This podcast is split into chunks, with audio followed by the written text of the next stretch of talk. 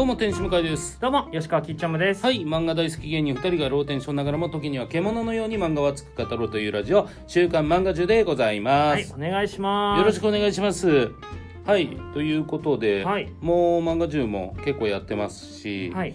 はい、えー、まあキッチョムくんはピン芸人にもなりまして、そうですね。どうなんですかピン芸人として今いやフットワーク軽いですね。へえ軽いんだはい。なんかまあ本当どこでも行けるなっていう気持ちになっております。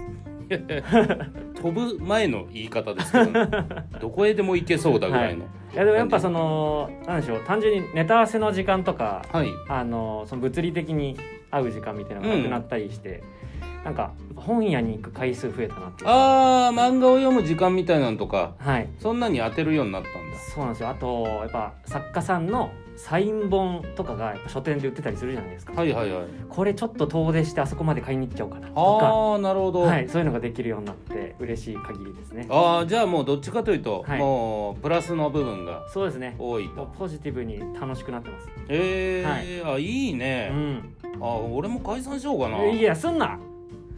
遠距離で頑張ってんだからツッコミやねすんなっていうツッコミ絶対しちゃダメですよ。そうなのね本当に。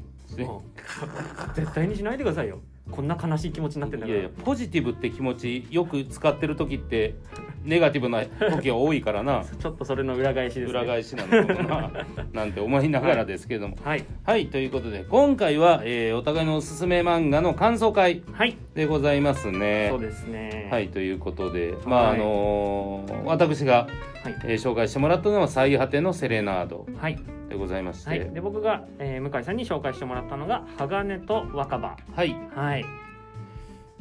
さあさあどっちいきますかあじゃあお願いします。はい。あのね、はい。めちゃくちゃ良かったですよ。めちゃくちゃ良かった。はい。はい。まあ本当二人の主人公はい。まあ、りっちゃんとうん。さよっていうね、えー女の子2人が、まあ、学生時代にまあはっきり言いますととんでもない秘密を共有してしまうっていうのが一番なのかな。はい。でそこから時が経って、えー現代、うん。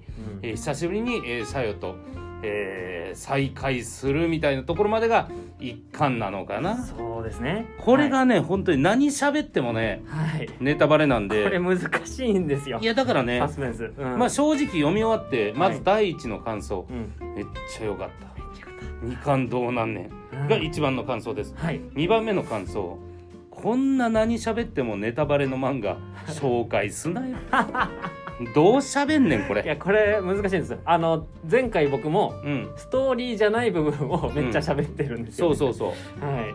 だからこれはねちょっと難しいことしてしまいました。なんかねあのーまあ要はめちゃくちゃ複雑なまあはっきり言うとまあまあ 全部ネタバレになるな。なのでまあはい。これを聞いてね、まあ、読む方のためにも隠しておきますけど本当になんか、え2人の女の子で1人のさよという女の子の、えー母親は結構まあ言ってねうん。前回も言ってた毒親の部分があって、はい。まあ、結構それが、まあ、現代の、えー当てはまる人も多いんじゃないかなとか。うんうんうん。ね、えー確かにこういう、まあ、結構子供に理想を見がちというかうん。うん。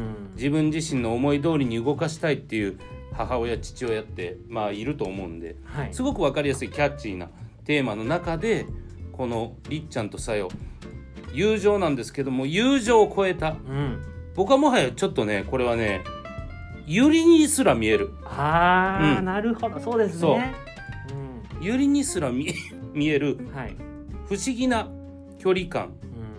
友情以上なんですけどそのなぜ友情以上になったんだっていうことが本当ねなんだろうもう早く読んでくれ もう感想が喋れんね4月末に発売してるんでねこれ、配信される頃にはもう時間も経ってますから早く読んでくださいって。本当に誰かを思って徐々に人の気持ちがうん。ある一定の方向に向かっていく様っていうのがめちゃくちゃ綺麗だしう、ん。えーリアルうん。あの実はこれぐらいポップな気持ちではい。これぐらいなんてことなくなんてみたいな気持ちで進んでいくうん。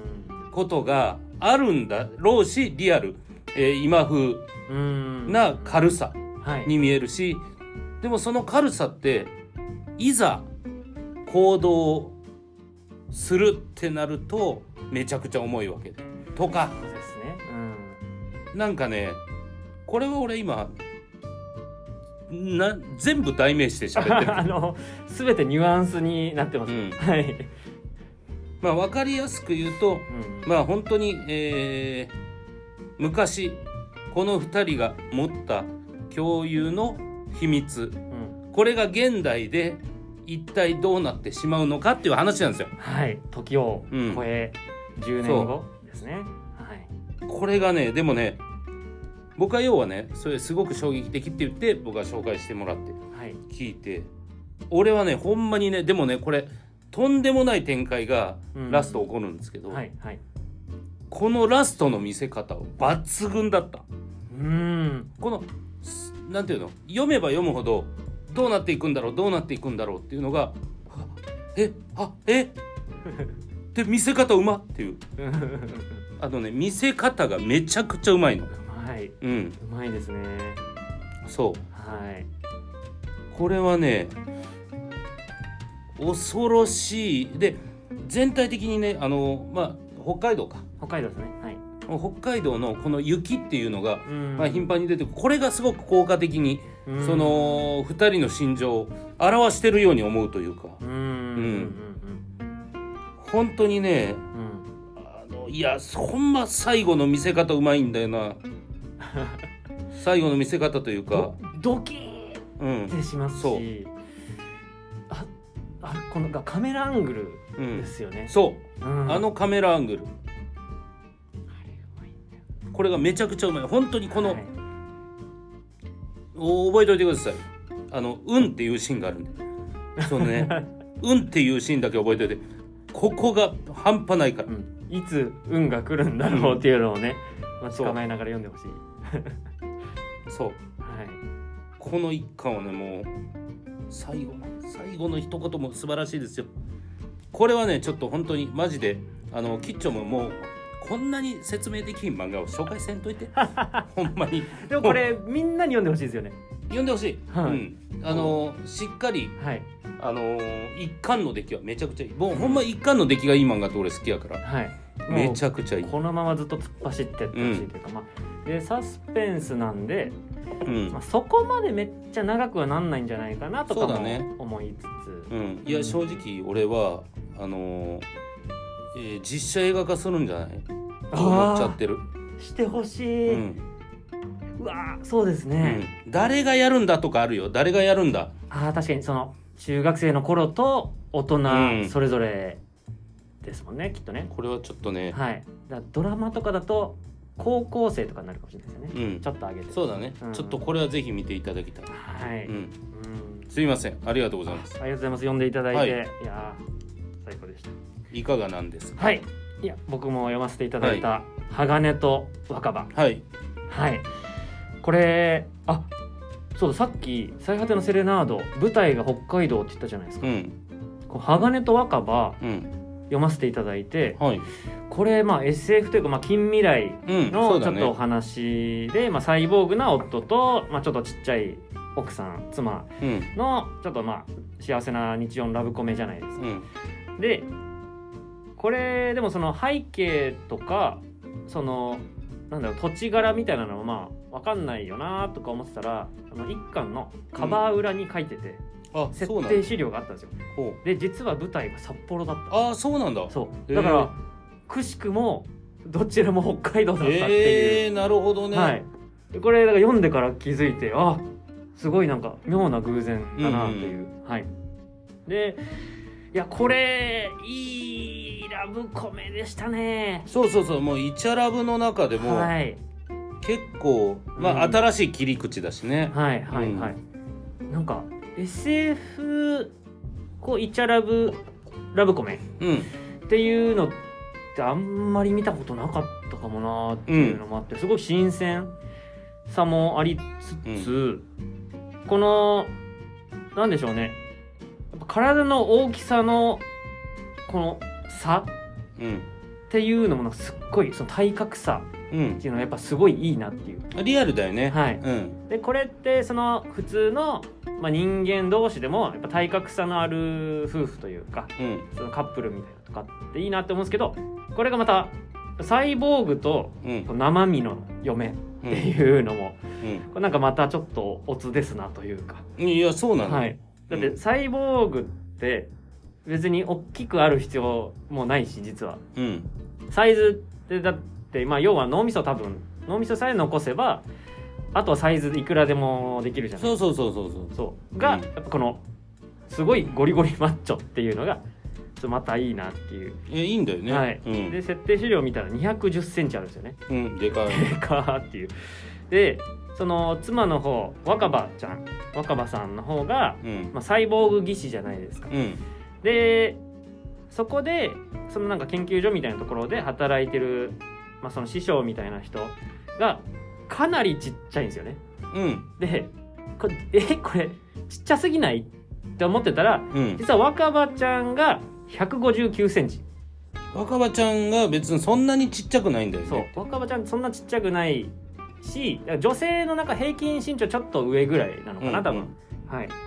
でその師匠みたいなのが130センチ台だったっていうのが驚きだったそれがちっちゃいんだ。よはい。うん。っていうのはなんかちょっとそのなんか単純に身長差とかだけでもうん。もう体を選べる世界うん。だからなんかそこだけでも面白いなっていう。そうね。はい、でその武雄さん、えー、武ちゃんっていうまあね夫が2 1 0センチだから約50センチ差なんですよ。うん。50センチ差のある夫婦ってまあいないじゃないですか。大きいよね。なかなかない、差がね。えこれ夜の営みとか大丈夫なの？とか思ってたらうん。結構しっかりまあそのジョージの部分は描かれないけど、うんその前後の部分は描かれるからあしっかりとあるんだ。うん。っていうのもすごい楽しく見させていただいて。そうそうそうそうそう。うん。いいのいいんですよね。でなんかこう単純になんか2人ともがお互いのことを可愛いって思ってるんですよ。うん。2人がお互いのことを可愛いって思ってるそんな2人って可愛いんですよね。うんうんうん。すっごく可愛くて。でしかもそのなんでしょう。お互いこう甘えたりちょっと冷静ぶったり。うん。ね若葉ちゃんも冷静ぶったりしてるけどお互いそのちょっとのろけ話みたいなのしたら冷静ぶってるけど耳だけ真っ赤になってたりとか。うん。っていうのもちょっと可愛かったりとか、うん。でこの武雄の方もその、まあ、サイボーグで顔があるタイプのサイボーグじゃない。なんかウォーズマンみたいな、あそうだね。はい、のっぺらぼうというか。うん。だけど表情がないんですよねだから。うん。表情がないのになんか表情がわかるうんん。ですよね感情の動きが。いやこれがなんかいいなっていうかこう感情からさ悟るというかこの読者側が。うん。うん。っていうのもなんか良かったりとか。あと単純に僕のフェチ的な部分なんですけど若葉ちゃんがうんそのサイボーグ技師として仕事する時。うん。あの普段はあのロングの髪の毛ねそのままはいはい。下ろしてるんですけど、仕事する時に髪くくって眼鏡してるんですよね。うん。これがめちゃめちゃ可愛くないですか？単純にあ仕事する時こう一個引き締めるというか仕事モードになる感じ。でそれがまたじゃあ眼鏡取って髪下ろすともうん。仕事オフの感じになるっていうのもなんか良かったりしてうん。全体的にこうなんか2人の造形とかその表情とか,、うん。なんかそういう表現の部分とかもすごく楽しくて可愛くてうん。いいなっていう。であのその一巻の最後の方お二人の出会いのエピソードがあるってそう向井さんにうんうん。おっしゃってて、あどんなだろうと思ったらうわーめっちゃいいじゃんっていやそうなのあれがあるから、はい。めちゃくちゃ甘々が効いてくるんですよ。そうなんですよね、なんだよ。っていうか二人とも人格というか性格結構違うんだ多分この時って、でじゃあこっから今の状態になった。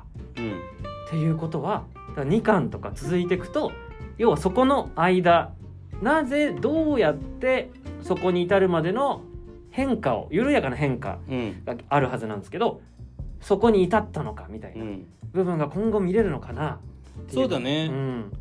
だからもしかしたら過去の、えー、竹雄のはい。彼女みたいのもいたのかもしれないしとか、まあ本当にシンプルなラブコメなんですけど SF の要素が一滴入るだけで、はい。こんなにもなんかいつもと違うタイプの作品になるんだという、まあ、お手本のような漫画じゃないかなと思って。ね、うん見た目とかじゃなくても心心で愛し合ってるような感覚というかそうなんですね、そこがすごくいいですね。ね。ありがとう。はい、ありがとうございます。いやーよかった。はいああほんまに。いや、いい漫画紹介しますね、本当しかし。いや本当お互いなもうはい惚れ惚れです。い、やーたまりませんね。ねえ、本当胸が熱くなります。ありがとうございます。はいということで、はいまたはい、えー次回、えー聞いていただけたらと思います。はいありがとうございました。ありがとうございました。